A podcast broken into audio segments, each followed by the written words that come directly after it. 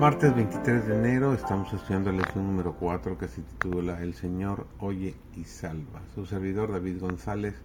Nuestro título de hoy es El Señor es un refugio en la adversidad. Todos se encontrarán con pruebas.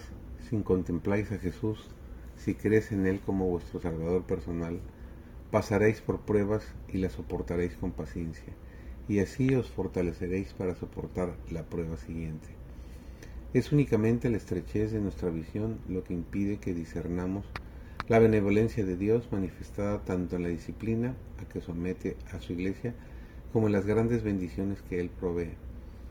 En todo tiempo de dificultad y confusión, Dios es un refugio seguro para su pueblo.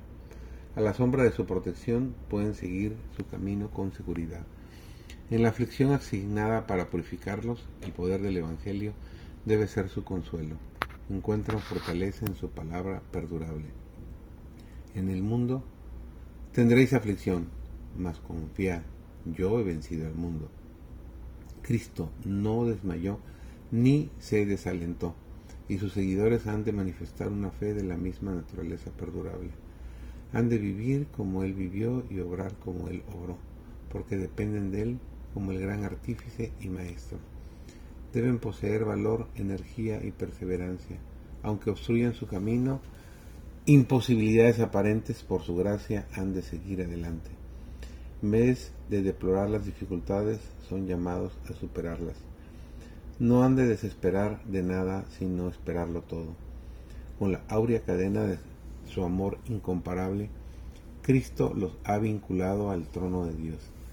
Quiere que sea suya la más alta influencia del universo que emana de la fuente de todo poder. Han de tener poder para resistir el mal, un poder que ni la tierra, ni la muerte, ni el infierno pueden dominar, un poder que los habilitará para vencer como Cristo venció. La compasión divina se leía en el semblante del Hijo de Dios, mientras dirigía su última morada al templo y luego a sus oyentes.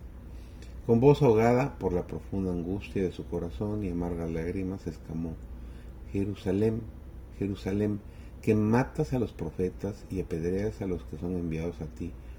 ¿Cuántas veces quise juntar tus hijos, como la gallina junta sus pollos debajo de las alas y no quisiste?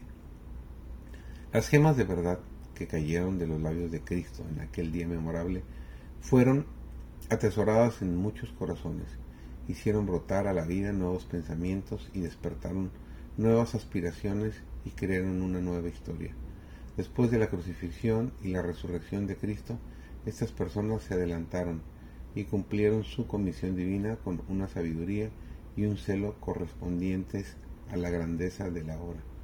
Tienen un mensaje que impresionaba el corazón de los hombres, debilitando las antiguas supersticiones que habían empequeñecido durante tanto tiempo la vida de millares.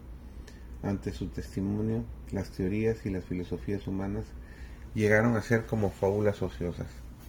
Grandes fueron los resultados de las palabras del Salvador a esta muchedumbre llena de asombro y pavor en el templo de Jerusalén.